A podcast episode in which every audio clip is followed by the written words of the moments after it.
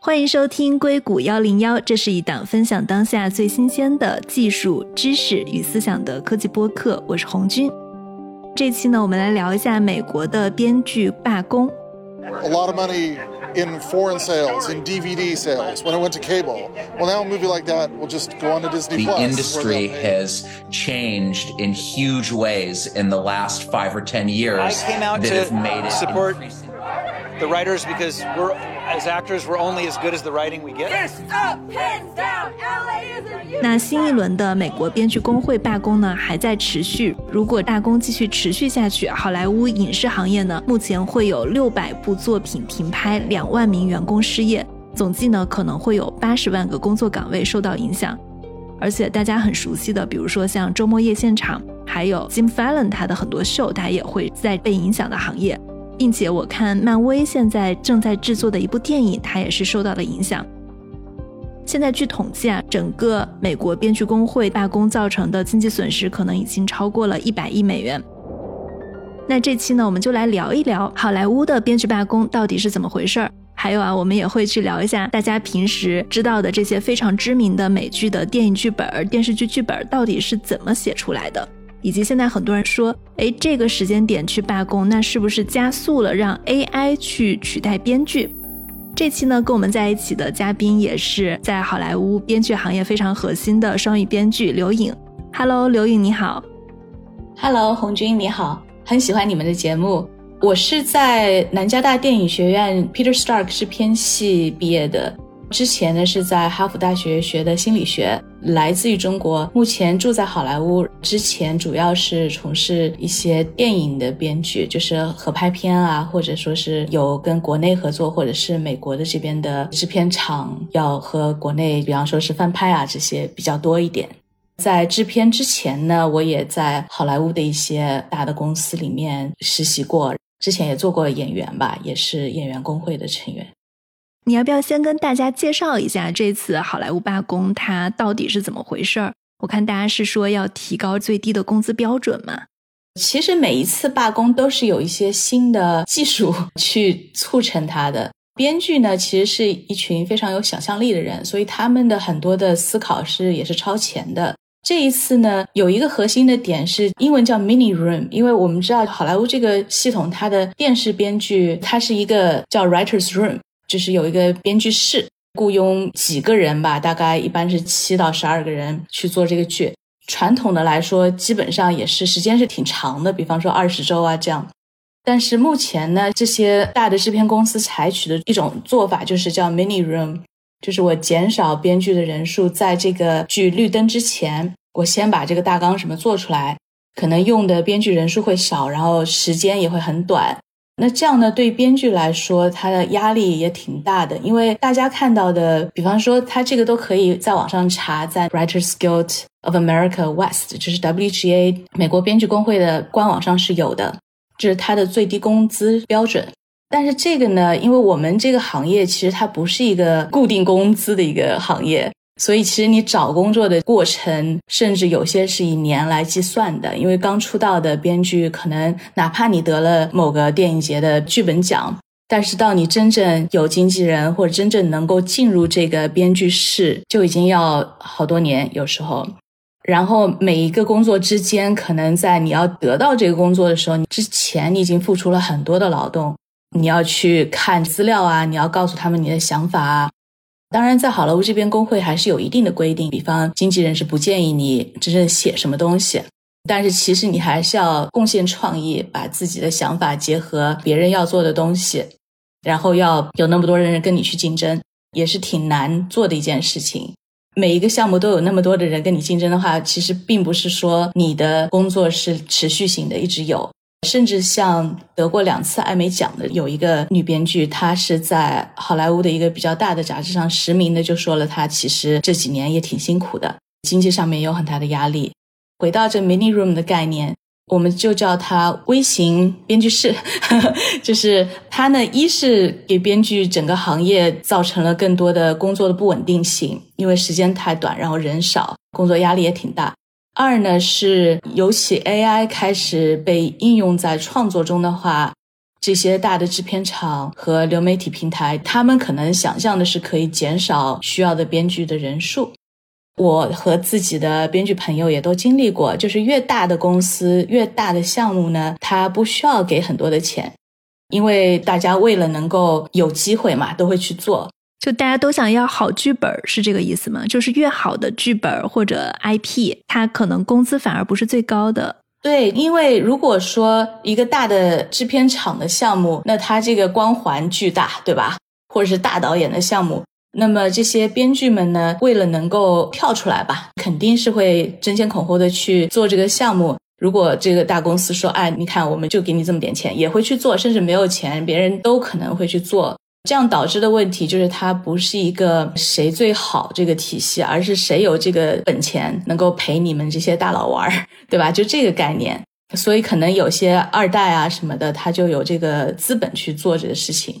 这次的罢工呢，Mini Room 这个问题是挺重要的。然后当然就是 AI 能不能参与创作，也是一个比较重要的点。还有就是 WGA，就是编剧工会呢，是不希望用他们之前创作的东西剧本去培训这个 AI，因为你让 AI 能够做成很好的剧本，它是要学习的嘛，这也是一个比较重要的点。嗯。AI 对编剧的冲击，我觉得我们待会儿可以放到节目的下半部分聊啊。你可不可以跟大家描述一下整个好莱坞？比如说我们要去一起合作一部电影或者合作一部电视剧，编剧是怎么运作的？中国呢，其实比方说三四十集的剧，或者现在很多十二集的剧，很多时候是一个编剧写的，就从大纲到进剧本，大纲分级剧本。之前我听说过的编剧呢，甚至是他会找个酒店住在那儿，就吭哧吭哧的写，而且给的时间也非常少。当然，现在国内也有一些，比方编剧团队，那顶多就是两个人搭档。美国这边呢，电影和电视其实不一样，电视的编剧他的话语权更强，因为电视的编剧很多也是制片，他是一个以编剧来主打，创意上面是其实编剧的控制权会更强一点。一般是一个是比较资深的编剧兼制片吧，他会去找其他的人一起做一个，就是刚才我说这个编剧室吧。之前的人还挺多，大概七到十二个这样。他们一般是会讨论，每个人都要按照发起的这个比较资深的这个编剧的他的这种风格吧去创作。讨论完之后呢，每一集真正落笔呢，可能就是一个编剧。那那个编剧呢，会有一个相当于是编剧的署名在上面。其他的人也会有署名，但署名都不一样。发起这个项目的，比方说这个资深编剧呢，可能就是一个 created by，就是创造这个项目的这个人。所以，就是当然最后的定稿主编剧还是都是要认可。那么一般来说，传统的剧呢是每一集剧本可能只有两周的时间去写，两周的时间去拍，它是边写边拍。一集大概要写多长的一个故事？一集传统的，它是分剧情和喜剧 （drama） 和 comedy。剧情呢一般是四十五分钟，喜剧呢传统的大概也就二十多分钟。但是因为现在流媒体就比较自由了嘛，你看有些剧甚至，比方我第一集是一个半小时，第二集就是四十五分钟、五十分钟这样子。我们回到编剧工会，它的最低工资标准也是根据你每一集多少时间来规定，规定的非常细。它有一个叫最低的标准工资的一个合同。其实就是每过三年，编剧工会会跟这个 大的制片公司的这个一个协会去协商吧。如果协商不拢呢，之前也有过罢工，二零零七年罢过一次，一九八八年罢过一次。一般来说，他说是每三年协商一次，但其实每次的合同是可以管五年。比方说，我们之前用的是一七年到二零年的一个合同。二零年那个合同上呢，其实它是也规定了，比方说是每一年他的工资会递增一点，最后的一个时间段是二零二二年五月二号到二零二三年五月一号。五月一号之后呢，因为他没有谈拢嘛，我们谈了这么久没谈拢，那怎么办？五月二号就罢工了，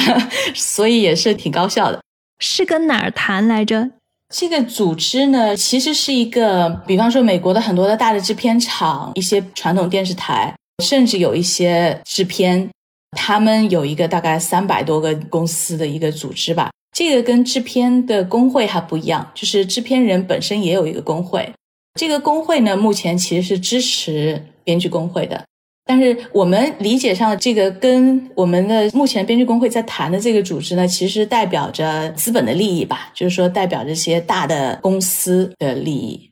这个协会呢，它也会去和演员工会和导演工会谈，所以其实每一次编剧工会的这个合同是第一个开始谈的。从他们的立场，从这些资本的立场呢，我不能太宽松，因为这样下一步就很难谈了。就是还有这些其他的工会要谈，对吧？甚至说是真正去拍摄的这些工人啊，也都有工会，所以每一方都是在维护自己的利益。那么当然，我们也看到其他的一些挺有幽默感的东西，比方说啊，不答应我们的条件，我们就要剧透什么继承者的故事情节，而且它有声援者。比方说演员工会啊，零七年的编剧罢工，它的开场还有明星来助阵，人家还给你唱歌，唱的歌歌名翻译成中文，其实就是对抗我们这个资本的大机器这个意思。所以编剧协会可以把这个事情搞得特别有故事感、有情感性，我觉得其实还挺有娱乐意义的。说实话，当然这个核心的问题是要解决编剧的生态、生存环境。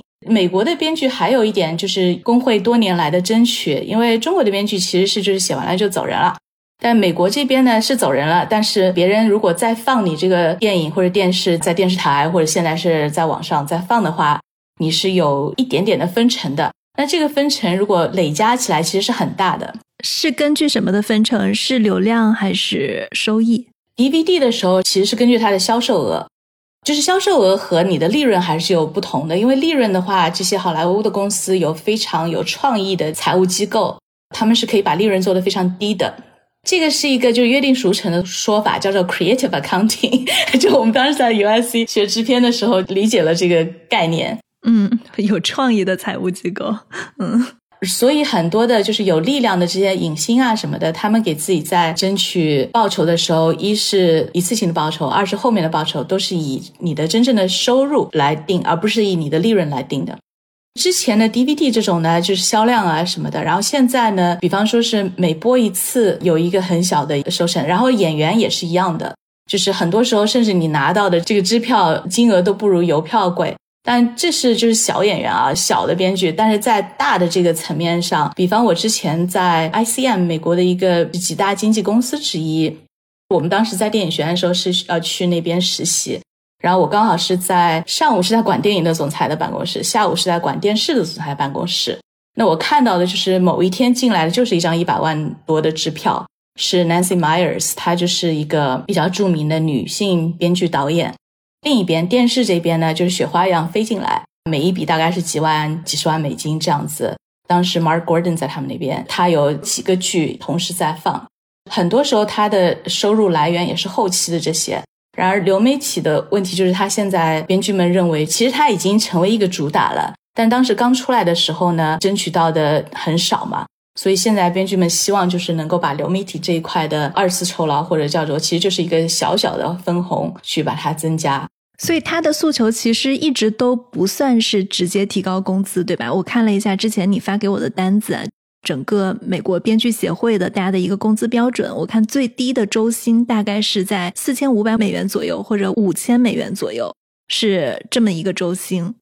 对，这个周薪是针对电视剧的编剧，他叫 staff writer，就是比较入门的这些编剧，因为他们可能就你如果写了一集剧本落笔了。那这个还是有额外的收入的。那如果大部分时间，因为有那么多的人，大家轮着落笔，你可能在编剧室里面待了很多周之后才写一集。那这几周之内呢，你的薪水是差不多这么多几千美金。所以说，其实时间越长的话，他们的工作越有保障。当然，他也是需要每一年去提高这个所谓的 minimum。就是最低工资，然后大部分的这些入门编剧吧，staff writer 百分之九十多也都是拿的这个工资。目前编剧工会想要的就是六五五的一个形式吧，因为如果三年的话，就是第一年比方百分之六、百分之五、百分之五这样。我们的资本们呢，可能就希望这个低一点。其实编剧们后来说的意思就是，这只是我们提出的一个条件，你们是可以回来谈的。那如果你连谈都不谈的话，对吧？那当然也有可能是因为之前出现过的情况，这个我不能保证啊。这个不是说是一个事实，而是之前出现过的问题，就是说资本可能是他先用这个时间去把一些合同给他终止。因为合同里面都会有不可控情况嘛，比方说遇到罢工这种，比方说有一些项目他本身就觉得挺鸡肋的，那这个时候他可以就把它先终止掉。其实就是下一盘棋，每个人都在他自己认为的合乎法律和一定的道义的范畴内去做对自己最有利的布局。所以我觉得最终呢，编剧们应该是可以拿到一些自己需要的利益，然后也会有一些妥协，因为毕竟每一天的损失也很大。刚才你也提了一些数字，也会有很多人失去工作，不光是编剧，那么一些编剧的助理啊，甚至制片啊。包括其实现场场地对吧？就是很多场地租了，群演请了，然后现场没有编剧，我看他们就只能停拍了。有一些好像演员都亲自上场写剧本了。对，是的，而且甚至演员工会他也在支持编剧，因为下一个就是他们了，对吧？所以我觉得这边呢，工会能够让大家团结起来吧。如果没有工会的情况下，很容易出现的就是价格上的竞争。我为了能够得到这个超有光环的这个项目，编剧最终不就是一纸那个简历嘛？就说哎，你之前做过什么？所以如果有这个超有光环的项目，那我现在如果不需要赚钱，任何原因我没有这个经济压力的话，我就可以去打这个价格战嘛，对吧？所以这样对大家都是不利的。你刚刚有提到一个六五五啊，那比如说在流媒体时代，你这个百分之六、百分之五、百分之五是根据什么来算的呢？哦，这个指的是最低薪酬。他希望有一个每年的一个递增这个概念哦，不是流量的分成是吗？是最低薪酬。对对对，流量分成呢是要根据收视率这些来算。之前呢其实已经胜利过一次了，就是零七年的时候，的确他们的要求达到了一定的满足。DVD 呢当时也是一个点，因为一九八八年其实是因为就是录像带出来了嘛，当时是为了这个点。就是每一次有新的技术、有新的一个获利渠道之后，那就是要根据这个 渠道，我们要去争取，对吧？而且我刚才说了，他们是有一些想象力和前瞻性的。零七年到零八年是什么？零七年、零八年呢，其实也有 DVD 的那个分成的问题，因为当时八八年不是录像带的问题嘛，但是当时录像带非常贵，四十到一百美金一个。那其实它的收成啊什么的没有那么好，所以编剧们得到的东西不多。但是 DVD 出现了以后，这个成本大大降低了。那这样的话就要重新再去跟他们协商这个分成。还有一个点，零七年的另一点是动画和真人秀的编剧算不算编剧工会来管，这也是一个点。另外一个就是我们说的新媒体嘛，因为那个时候也是像奈飞啊之类的这些新媒体开始发展了。对，我看零七年编剧罢工之后，有一个特别奇特的现象，就是当时其实它是有间接促进了整个真人秀行业的火爆的，因为真人秀是不需要编剧的，对吧？对对对，因为真人秀的这个还不属于编剧工会这个管辖范围内，是有的。当然，动画也是，就是像现在很多游戏公司也在做有改剧，也都是动画。就是有些特别大的、耳熟能详的这些游戏公司，它也不是编剧工会的签约方。就是如果你要用工会里的编剧，因为大部分的这些好莱坞的专业编剧都是在工会里的，你如果要用他们的话，你要先跟编剧工会签个约，就说，OK，我同意你们这些已经争取了这么多年争取来的条款、最低工资的这些东西、待遇啊，甚至我要，比方说工会还有是会给你 pension 啊、退休金啊，或者是医保啊这些。呃，收入到了一定程度啊，就是有医保这些的，对编剧的一些利益。怎么样才能加入编剧工会？它是一个门槛比较高的组织吗？其实还好，就是你如果说是给已经签约了的这些公司做项目，它是一个打分的制度。如果到了二十四分，你可以在三年内选择加入编剧协会。这二十四分怎么得呢？就如果你写了一个完整的电影剧本，就已经二十四分了。如果电视剧呢，剧集呢，可能要多写几集，对吧？因为它是也是按照你这个时间啊，什么工作量来算。但是呢，你可以不加入。像我们这些要做国内市场的人呢，大部分其实没有加入，因为你想。如果说国际上的公司他要来跟美国这边的编剧协会去签个约，然后之后我要用你们的人，那对他们不太方便。但是呢，这个就是你只能在三年内。如果说你当时没有加入，那这个就过期了。那你如果想加入的时候，就要再去给跟他们已经签约的这些公司去合作一次。对，所以其实加不加入编剧工会，它都有自己的好处跟不好的地方。就好处可能是你的最低收入会有保障。对，然后当然也有一个年费。不好的地方就是说，假设你要接一些中国的活儿，或者新加坡的活儿，或者其他地方的活儿，那么他们其实会嫌编剧工会是一个特别麻烦的事情。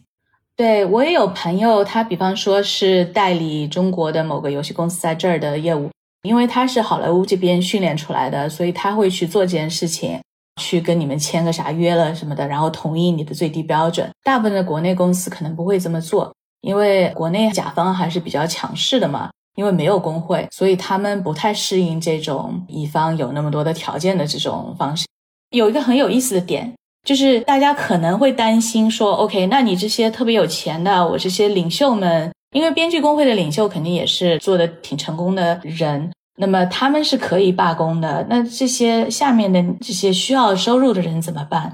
但是首先呢，这个罢工一般是百分之九十多的人同意才会去罢的啊，大家都会去投票。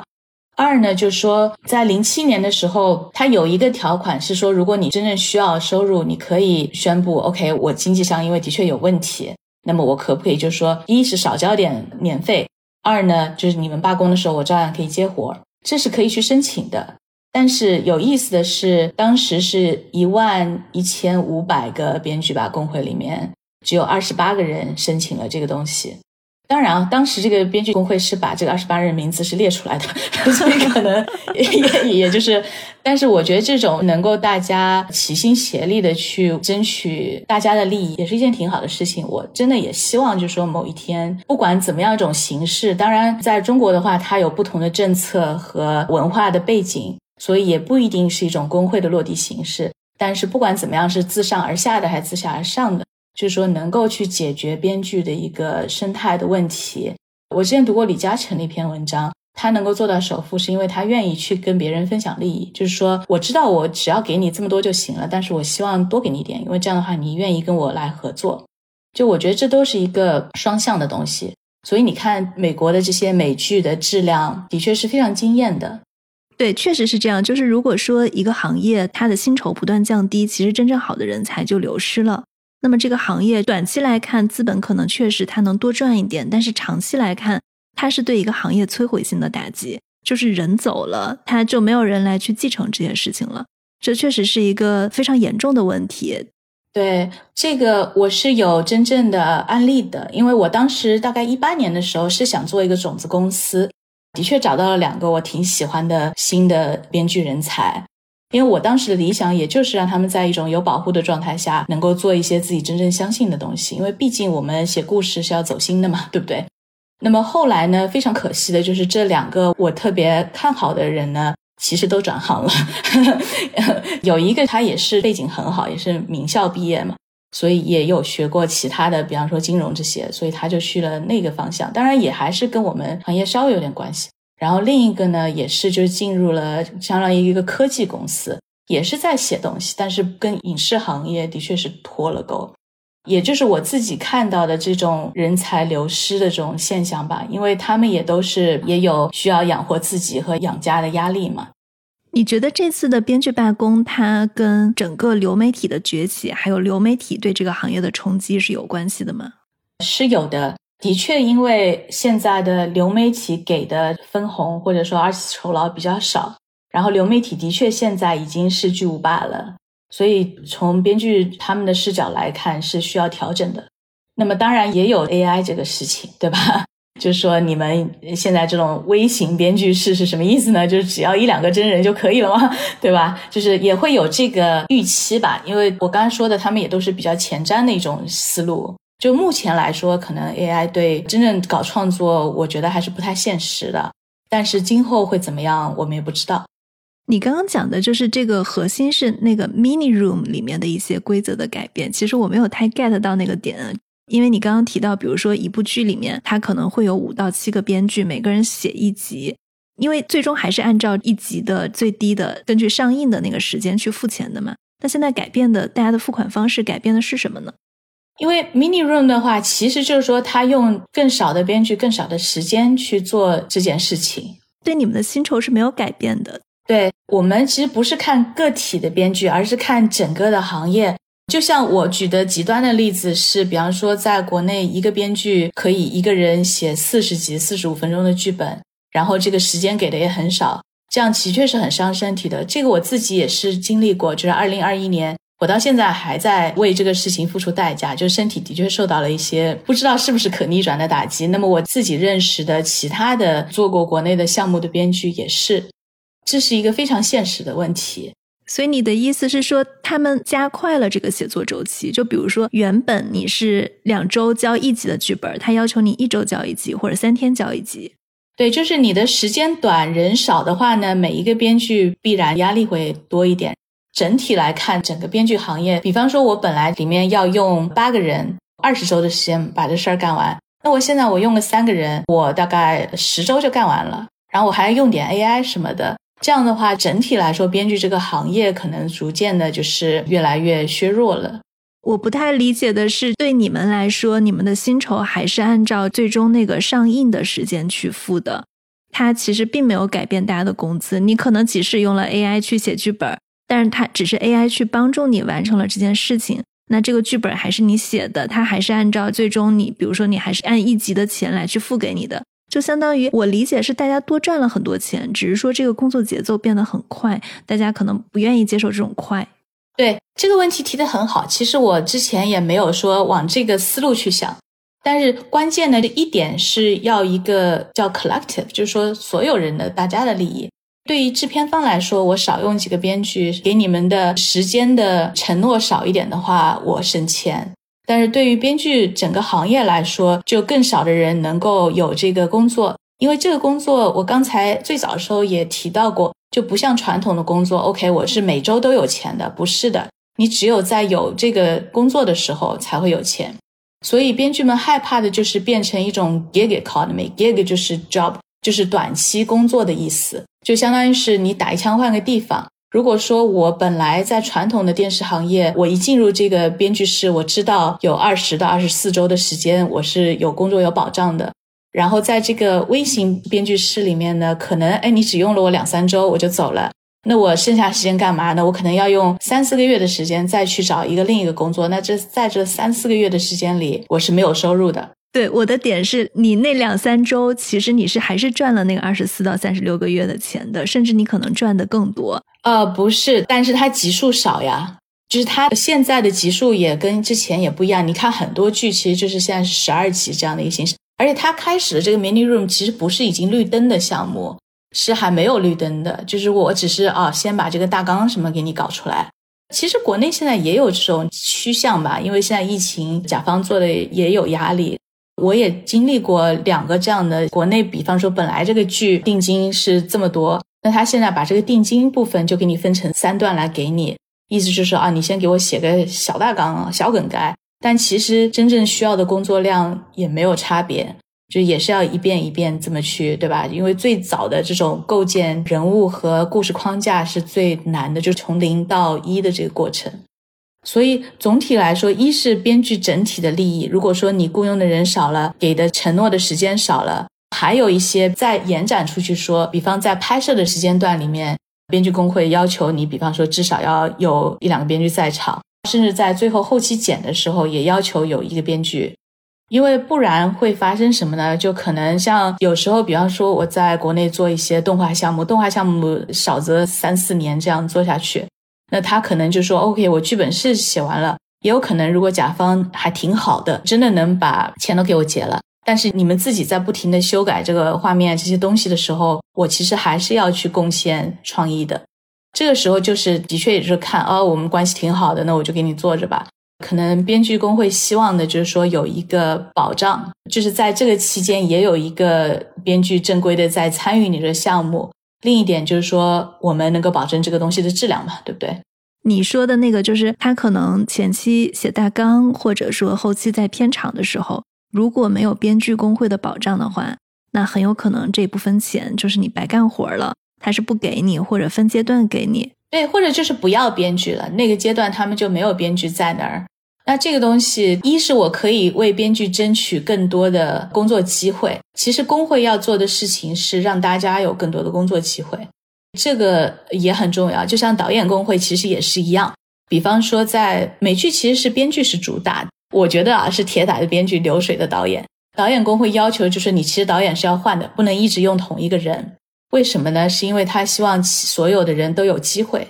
这样整个行业才会有更多的安全感。因为我们这个行业本身就是一个没有什么保障，不是一个铁饭碗，就是你只有在打工的时候你才是有钱赚的，这一周你才是有钱赚的。你在找工作的时候是没有钱的。我听起来就感觉是整个流媒体的兴起，把这种互联网快节奏的工作方式也带到了整个的编剧行业，就让编辑行业变得更卷了。你刚刚其实大家一直都有担心，那是不是每一个剧用的人更少了，时间更短了，大家会面临没有工作的问题？但其实有一个数据是说，大概是在几年前，这些流媒体拍的片子或者整个市场上每年诞生的美剧的电视剧数量是一百部左右。但现在每年的数据是五百部左右，看起来呀，整个市场诞生的剧集是更多了，反而工作机会是更多了。就从结果来看，挺有意思的。我觉得，呃，归根结底是编剧认为自己的生存状态是变好了还是变坏了。之前有一个数据是说，writer producer 就是在美剧里面他是制片兼编剧嘛，这一类人他的收入其实降了百分之二十三。所以现在呢，编剧工会希望给这一类人能够提升百分之二十五，但是可能资本方呢只想提大概二到七这样子。你的确是量是多了，但是如果我找的都是很便宜的、愿意去做的这些人去做的话。整体来说还是一个价格竞争嘛，就是工会需要避免的，所以罢工的时候不让你去，就是甚至你没有进入工会，如果你某一天想进的话，也不能。其实你如果这个时候，比方我不是工会的，我去帮这些大的制片厂去写东西的话，其实也是不好的。就是你今后想进工会的时候，也会有一些阻力。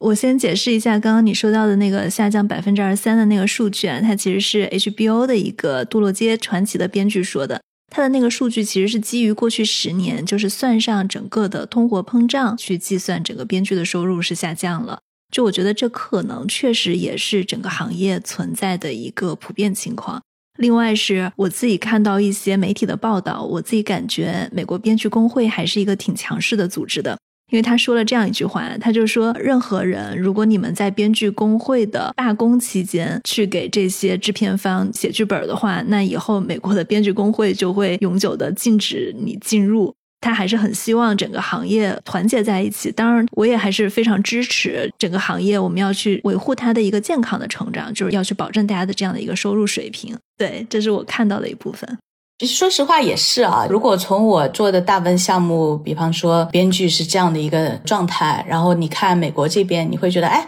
你们不是挺好的吗？还闹啥呀？对不对？会这么想。但是呢，你再看一下这个数据，WGA 呢，就是编剧工会现在是新合同，想要保障一万一千五百名编剧成员每年的薪资水平在四点二九亿美元附近。那么这个 AMPTP 就是我刚才说的这个大的制片公司的组织呢。他们希望是八千六百万美元，其中百分之四十八来自这轮谈判中各大好莱坞公司接受的最低薪资增长幅度。我们再比较一下好莱坞高管的薪酬，八位娱乐界的首席执行官，二零二一年还是在疫情冲击的状态下，总薪酬是七点七三亿美元。八位执行官的薪酬是七点七三亿美元，想要给到编剧的是八千六百万美元。编剧想要争取的是四点二九亿美元，对吧？对对对，这是一万一千五百名编剧，只是一位的首席执行官啊。奋进 Endeavor 它是一个经纪公司，首席执行官是三点零八二亿美元。华纳探索的首席执行官是二点四六六亿美元。这些当然都是算了他其他的一些分红的。所以其实他们一个人一年的收入吧，就已经超过了整个编剧行业一万一千五百人拿到的酬金。比方说，你看到一个电影，你很感动，怎么样怎么样的，这些人有关系嘛？就是在创作这个东西上，他是没有这个蛋不是他下的。然后编剧呢，其实这些人很多也是一种热爱吧。就说你说 OK，我自己分享一下很个人的一个想法，因为的确这几年觉得也挺累的嘛。那么我也在想，哎，每天都在想是不是要转行。但是呢，有一句话是《La La Land》里面的《爱乐之城》这个片子，说实话，我也不是他的大粉丝什么的。但是有一段话，我觉得讲的特别对我来说有共情感，就是他在说他的那个 aunt 姑妈是一个演员，说他如果当时做了这件事情，好像跳进一个河里，觉得自己很傻。但是如果要再来一次，他照样会跳进去。就很多人做这件事情，其实就是一种热爱吧。所以我是希望这些人不要因为自己所谓的热爱而被资本去利用。我觉得我之前可能也看到过这样的情况。所以我觉得就是大家看字面上的东西，哎，你看你们编剧这个 minimum 这个最低工资看上去挺好的。但是首先呢，就是说我这个是没有保障的，就是什么时候能够拿到这个工作，要多久的时间，可能一年就一单，对吧？对，看起来一个月可以两万美元，但是你可能一年就那么一次。对，而且它这是一个 step deal，就是一期一期的付，他可能放了第一笔之后，后面就没有了。可能我把故事写完了，哎，他找个便宜的编剧去写个剧本都有可能。所以呢，还有一句话啊，因为编剧是很会写字的啊。说 CEO 们有游艇，编剧们有抵押贷款，所以你看上去的光鲜亮丽并不是。就像我解释的这样，一是工作的不稳定性，二呢就是其实一是税吧，对吧？政府就已经拿走了很多，然后编剧又有经纪人，一般是拿百分之十，有些叫经理人可能是拿百分之十五，然后有些编剧还要有律师啊什么的，再是百分之五。其实真正到了编剧手上的，并不是你看到这个数字。而且也不能以就是说，OK，你看你一个剧本大概现在的 minimum 是七万七到十四万五左右，就是这个范畴，五百万美金之下的是少一点，但是这个里面的工作量是很大的，然后也不一定就说 OK 一年就做完了，也不一定你今年有这个项目。简单来说，就是它其实收入不太稳定嘛。对，不稳定，就是你看上去哎，比我们坐办公室的人是不是好一点啊？但其实并不是。所以都是 grass is greener on the other side，就是说别人的院子里的草总看上去是绿一点儿，对，其实不是。对我觉得接下来其实我们也是要聊这次非常重头的一部分，就是 AI 它到底是对编剧行业的工作冲击有多大？你现在会用 Chat GPT 去帮你写剧本吗？啊，我试验过用 Chat GPT 去做一个大纲，一般大纲其也是吧，就是会探索来探索去，然后可能就有不同的声音。如果说大家的故事审美也不一定一样的话，其实也挺难达到一个所有人都能够满意的一个共识。所以我的确是试过，试的结果呢，就是觉得现阶段来说，你说让 Chat GPT 真的去给你写一个剧本，哎，不太现实。因为毕竟其实它这个是一个大量学习之后给你的一个似是而非的东西。你认为，哎，这个好像是有智能，但其实里面并不是我们人类所理解的这种感知的能力。所以我看到呢，就是有些地方它做的非常好，比方说这个是一个比较知名的游戏的一个改编，所以他在网上是有很多的材料的，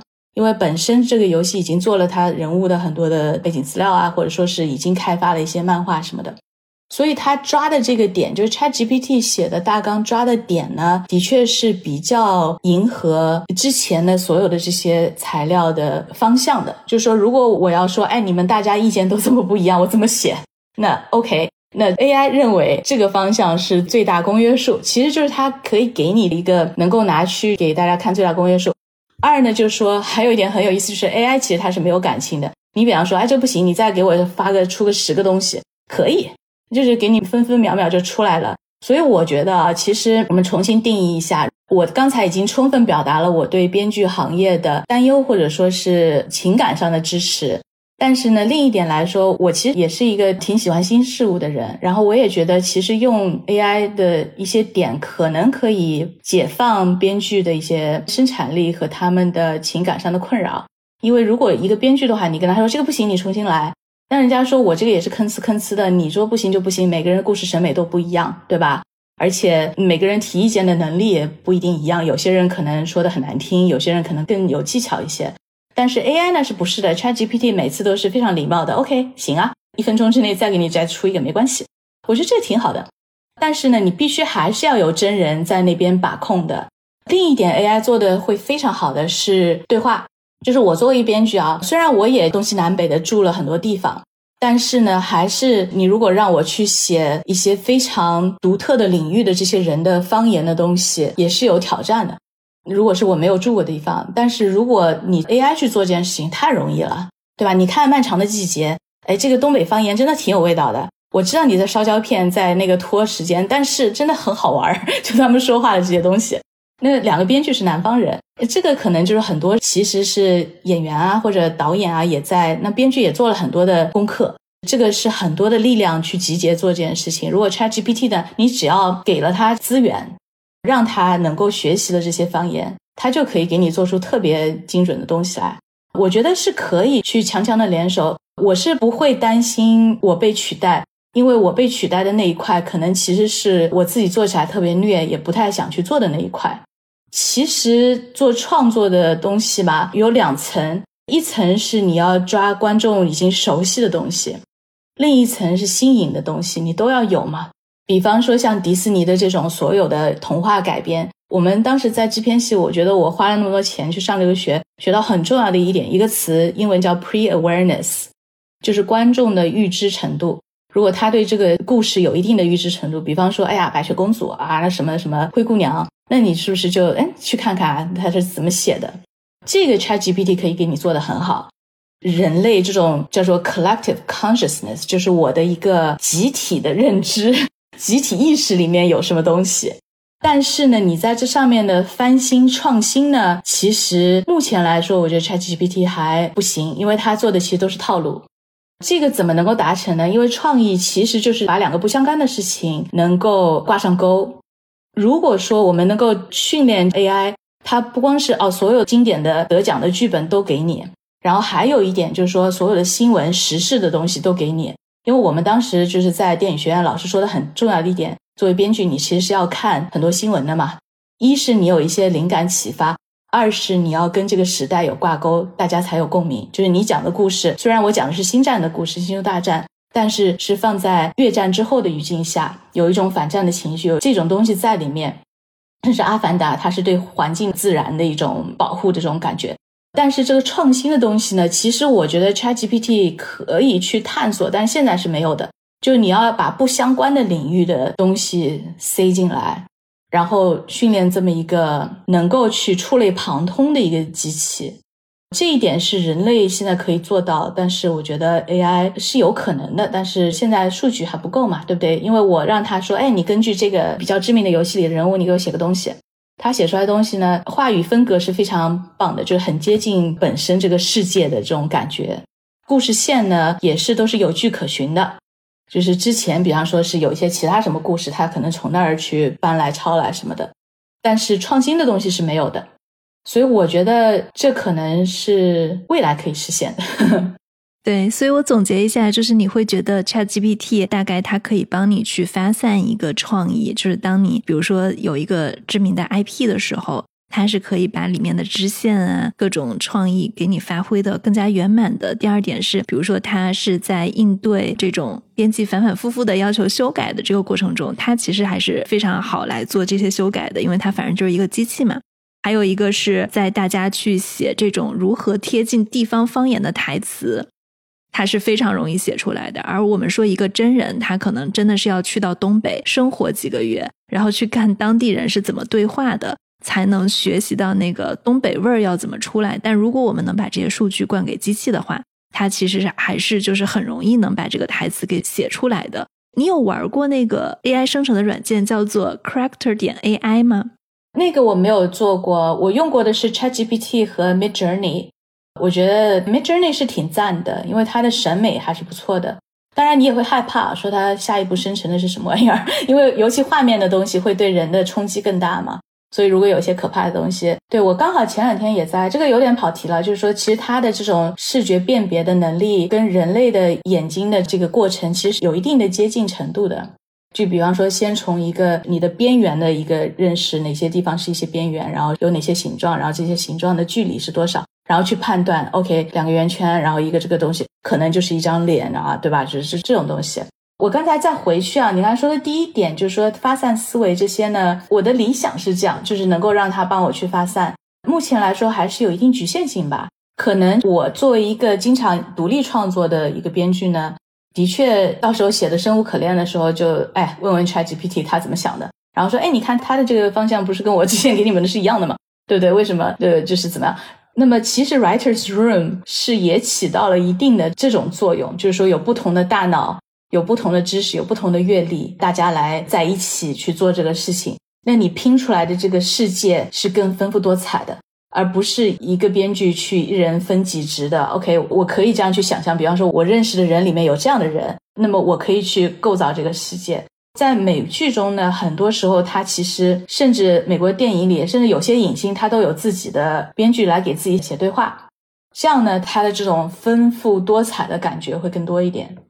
那么的确，ChatGPT 会对 Writers Room 会有一定的冲击吧？我看其实有很多经典的美剧啊，就比如说像《权力的游戏》，它其实也是根据小说改编的，只是说我们要把一个小说这个 IP 搬到屏幕上的时候。就可能小说改编的是写它的一个小说剧情，那么对你们来说就是要写分镜头脚本，然后要写人物的对白，就是要把它稍微重新设计一下。其实我是在想，这个事情是不是真的是很适合机器来做的？有道理，对我觉得你看的还挺细的，因为这个问题其实我也没想过，但的确是因为小说呢，它是很多人物的内心独白啊这些的，但是从剧本来说，它是一个工具，它是说 OK，我拿了剧本可以去拍。所以你的很多长篇累读的这些内心独白，或者我当时的感受是怎么样的，其实是没有办法真正在屏幕上直接表现的。你能够用的只是影像和声音这两个工具，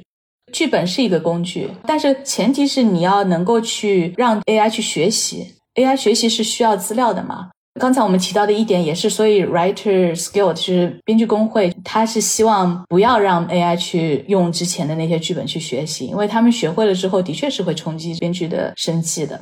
现在会有公司在实际做这件事情吗？比如说用 AI 去写写剧本，肯定是有试验的。但是我觉得大规模的去让他学习这些剧本这个事情，我还没有听说，但是不排除说有人。想做这件事情，但毕竟这个市场是非常小众的。比方说，我们现在 AI 很多运用在其他的上面，它有一个更大的市场嘛。因为你如果要做这件事情，一是市场不大，二是如果我是编剧的话，我也不会真的想去做这件事情。除非就是比方说，现在资方没办法了，我们编剧罢工罢太久了，的确是可能会更加促成。就像你刚才提到的，零七年的这个罢工是真人秀成长了，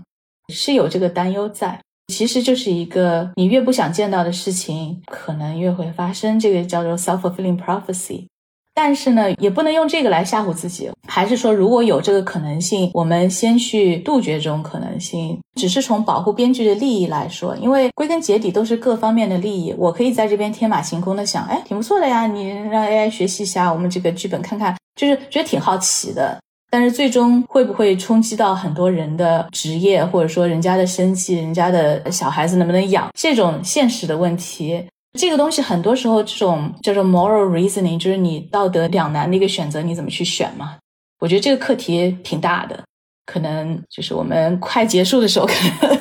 也没有真正能够深入去讨论这个问题。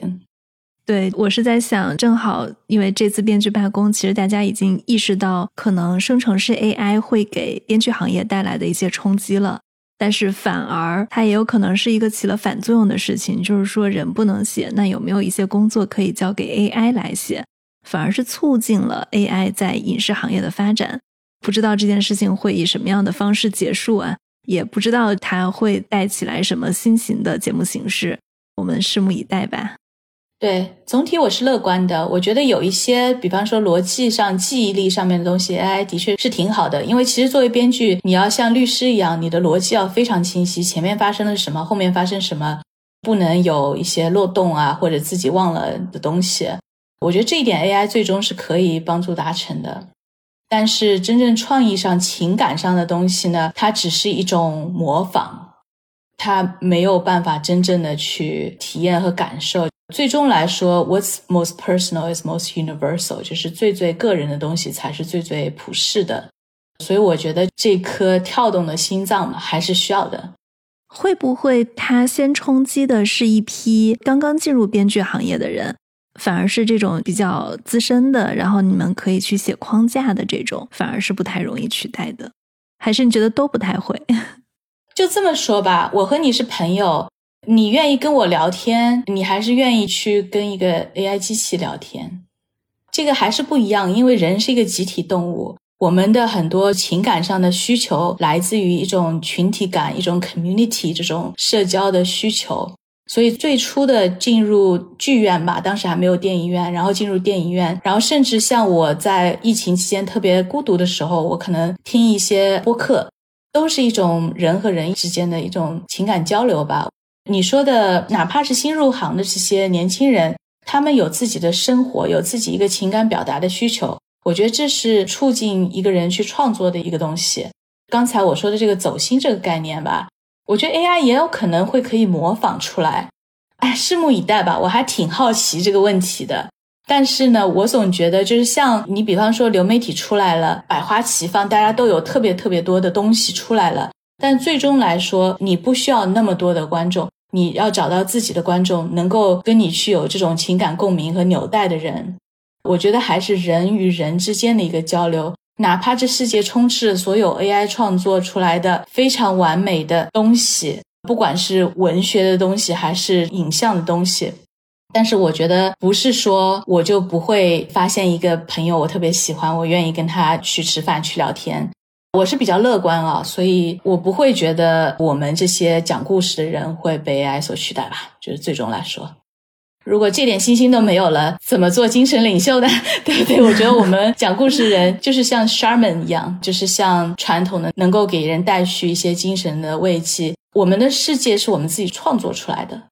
前几天其实发生了一件事情，挺触动我的。我有一个朋友，他们去做这种海外宣传片的招商，最后呢，在所有的竞标的一个片子里面。是一个用纯 AI GC 的片子胜出了，就是纯 AI 做的片子胜出了，而不是人类的片子胜出了。就是他把所有的人类的片子全都给干趴下了。然后我就觉得挺有意思的，我就说你们为什么去选了这个片子？那个片子动画也是 AI 生成的，图片也是 AI 生成的，音乐也是 AI 生成的。就他给了我一个答复，是我觉得非常 make sense。他说，因为我们的领导非常喜欢这个片子的色调跟审美，就那个片子它其实也是拍的一些工厂的图啊，也可能只是 AI 生成的图，但是它那个色调确实是调的非常好看。我觉得你让人去实拍，跟真的是 AI 生成的这种图，AI 它在一些细节上，包括在这种审美上，它已经能够打动到人了。这个事情给我的触动还挺大的，非常有可能，就像我刚才说的这种集体意识，AI 可以去搜集这些集体意识的东西，然后给你生成的东西就让你特别有亲切感，一种熟悉的感觉，熟悉而陌生，就是说 similar but different，就有 pre awareness，有观众预知程度嘛。对我是觉得，就是比如说你说我们人去用一个好的单反相机去拍一张照片。然后呢，把这个照片，我们再自己用滤镜、用模板去把它慢慢调。那么有这样一家公司，它的那个滤镜跟模板，它是专业做这个的，它就是调的比人好看，或者它调的会比百分之九十专业的人好看。那这个事情到后面就很可怕了。但是你也可以看成这样的一个事情，就是说它在解放生产力。其实还有一个论点，我之前看过一个 TED Talk 演讲啊。他是说，希望能够全人类都有一个基本的生活的标准。如果说 AI 把人类的生产力极大的进步和解放了，那么我们可以生成更多的产品的话，那是不是我们自己就可以再调整一下生活状态？因为毕竟目前的生活状态，大部分的人还是一种打工，就是说每天去工作，然后为了养家，就它会是一个新的世界。但具体这个新的世界，其实怎么去创造它，怎么去给它捏出一个形状来？我觉得我们还是不是被动的，就你还是有自己的很多的主观能动性的。那么，我也希望和相信，就是现在走在这些前沿的人，我希望他们从小受到的教育啊，他们的一些基本的道德标准和尺度，能够守护全人类的一个安全吧。对，希望希望，这也是为什么 Open AI 的创始人 Sam Altman 他一直都在美国推行 UBI，就是美国的最低收入，要给大家发钱嘛。就是他是觉得 AI 会让人失去工作，就是要有每个人的最低生活保证，才能保证这个社会不会乱。包括像未来简史的作者，他也一直都觉得以后的人的工作，包括整个社会的价值观跟判断，不能是以工作为标准的。而可以是比如说各种的娱乐活动啊，或者怎么样。就是如果当 AI 取代了大量的人类工作，当人们不依靠工作去取得收入的时候，那那个时候就是什么样的事情来怎么样给人找事儿，这其实是一个非常重要的议题。挺有意思的，挺有意思的。没有想到从编剧罢工可以聊到这么深刻的主题，也学到了很多。偏题了啊？没有，没有，没有，特别好，特别好。好，谢谢刘颖，谢谢，谢谢。这就是我们今天的节目。如果大家对这次美国编剧工会的罢工有什么样的想法，可以写留言给我们。中国的听众可以通过喜马拉雅、小宇宙、苹果播客来收听我们。海外的听众可以通过 Apple Podcast、Google Podcast、Spotify、Amazon Music 来收听我们。感谢大家的收听，谢谢。